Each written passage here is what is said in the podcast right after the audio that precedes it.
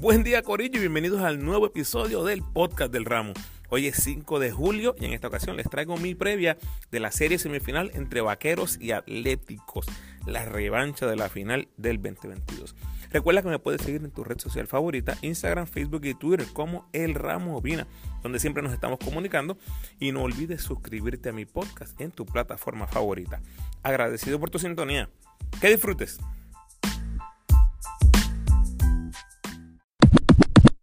Vamos a Ajax, Corillo. Aquí tenemos al campeón defensor repitiendo todas las figuras principales, excepto Wiley, y el subcampeón también repitiendo la mayoría de las figuras principales del 2022.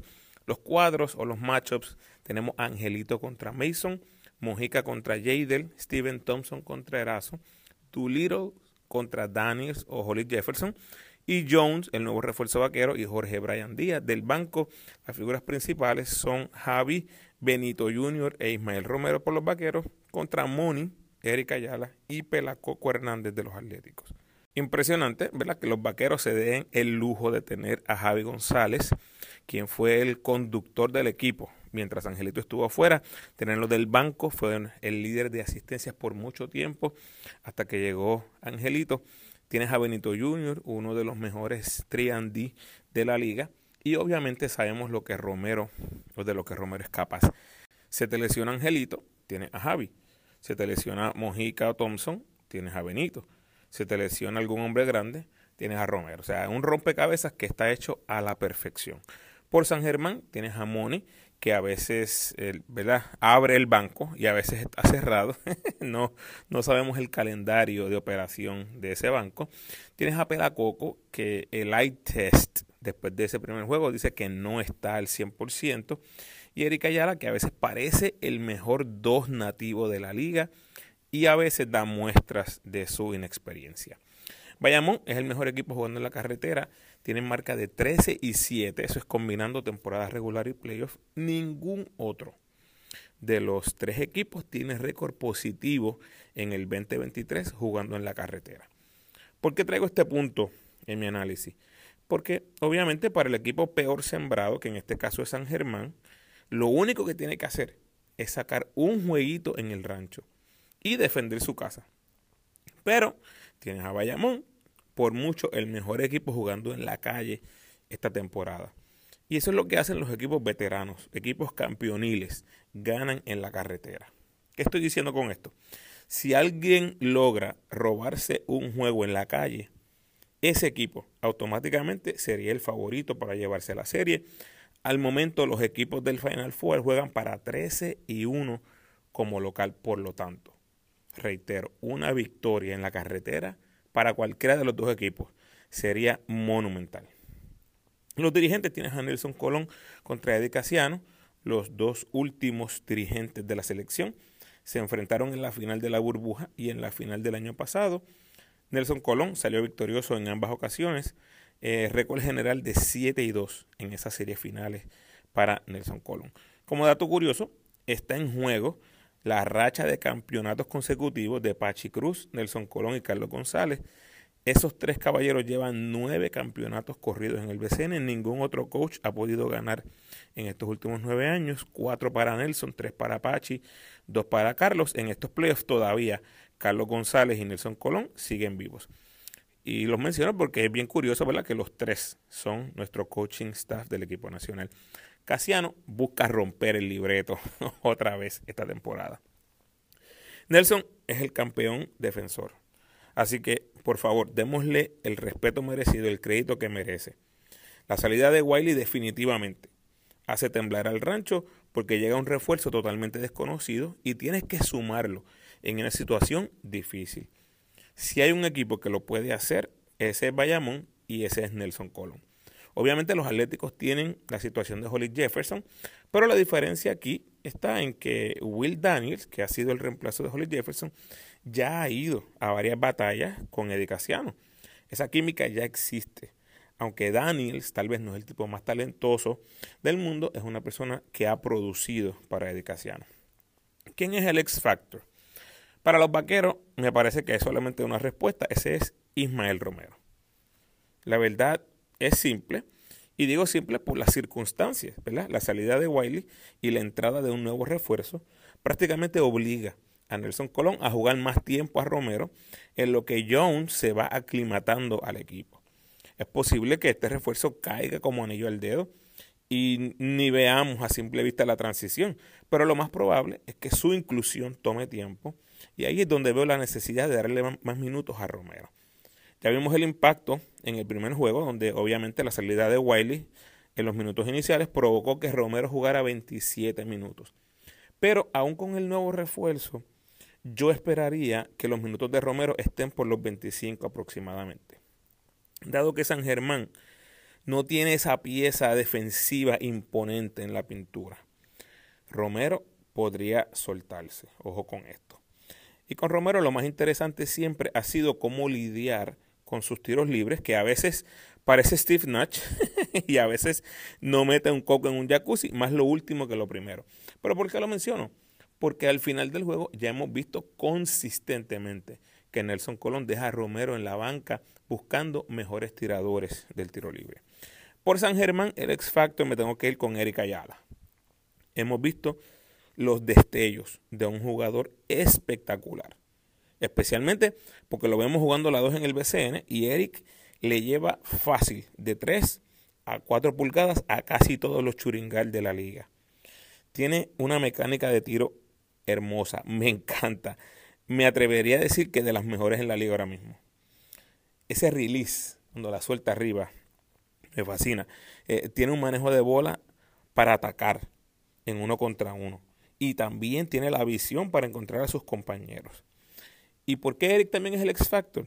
Los Atléticos tienen marca de 8 y 1 este season cuando Eric Ayala anota en doble cifra. Apunta ese dato, Corillo. En el pronóstico, Bayamón de nuevo pone en juego su dinastía. Y San Germán quiere eliminar al campeón defensor y completar la venganza. Ahora mismo Nate Mason está jugando a un nivel demasiado de elevado y ese pareo con Angelito me parece espectacular, ¿verdad? Nadie en Santurce tuvo respuesta para Mason, así que veremos si vayamos a las ingenias para detener al refuerzo atlético. Entonces, sumas la historia de Angelito contra Casiano en la burbuja y cómo desde ahí en adelante Angelito ya no juega con la selección y sumas que Benito Junior y Romero son ex atléticos y sumas la baja de Wiley, la incertidumbre con Holly Jefferson, los fanáticos tratando de sacar a Casiano del panorama. En fin, esto tiene de todo. Y ni siquiera mencioné el factor fanaticada. O sea, aquí tenemos a las dos mejores fanaticadas del BCN enfrentándose otra vez. Esto va a ser un manjar. Yo espero que se vaya a siete juegos. Eh, ganar en el rancho no es fácil. Ganar en la cuna no es fácil. Y por eso es que veo una serie que se va a ir hasta siete juegos. Los vaqueros llegaron a esta serie semifinal con marca de 21 y 4 en playoff cuando Angelito está en uniforme. Corillo, eso no es bueno. Eso es excelente. Por lo tanto, Bayamón nuevamente llega como favorito y yo me voy por el libro con los vaqueros en siete juegos. ¿Puede San Germán ganar esta serie? Pueden romper el libreto, pueden romper el libro del ramo. pues claro, se cae de la mata, ¿verdad? Que si pienso que se va a siete juegos, cualquiera puede llevarse esta serie. Individualmente, San Germán cuenta posiblemente con los mejores dos jugadores de la serie en Holly Jefferson y Mason. Es debatible, lo podemos argumentar todo lo que usted quiera. Pero yo entiendo que a nadie le debe sorprender si San Germán se lleva esta serie por ese nivel elevado de los jugadores de Mason y Holly Jefferson. ¿Por qué es que coja Bayamón entonces? Porque lo que veo alrededor de los dos cañones grandes atléticos no me inspira tanta confianza como en el 2022. Ya mencioné Moni, Frivi Caliente, Erika Ayala bastante joven todavía. Hemos visto algunos momentos en que comete errores bastante simples Pelacoco definitivamente bajo el 100% de sus capacidades. No sé en qué eh, número está, ¿verdad? En qué porcentaje está, 70, 50, 80, pero definitivamente no está al 100% de sus capacidades. Me parece que los atléticos tienen demasiado que overcome, que, que superar camino a ese ansiado campeonato. Y un dato curioso aquí, de San Germán llegar a la final sería eliminando a Santurce, equipo de área metro, a los vaqueros, equipos de área metro, y los Mets o los gigantes, cualquiera que se encuentren en la final, también de área metro. O sea, esa longa de San Germán, ir y venir, ir y venir todos los playoffs a área metro sería bien interesante. Hay que ver si eso ha pasado anteriormente. Bueno, mi pronóstico final, vaqueros en 7. Hasta que no trajo el barco, Corillo, déjame saber tus pronósticos en los comentarios. Los leo en las redes y los espero en el próximo podcast.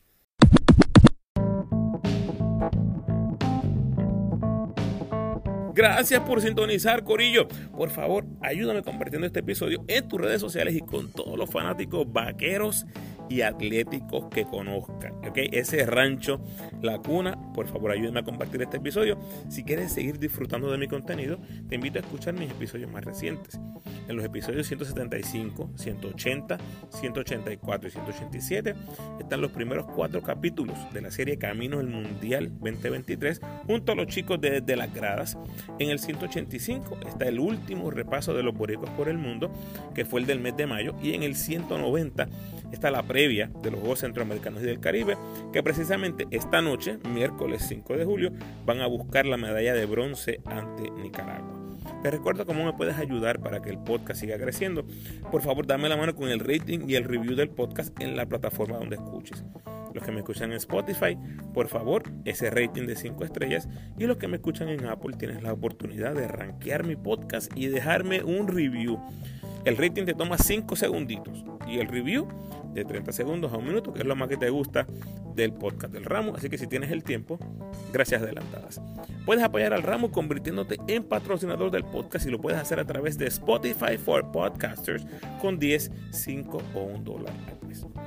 Como siempre, te invito a que te suscribas al podcast, déjame tu mejor review por favor y sígueme en tu red social favorita, Facebook, Instagram o Twitter.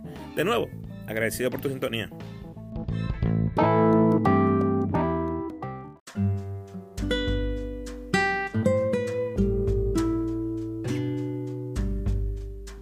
El pensamiento de hoy. Bienaventurado el hombre que persevera bajo la prueba, porque una vez que ha sido aprobado, recibirá la corona de la vida que el Señor ha prometido a los que le aman. Santiago 1:12. Bendiciones.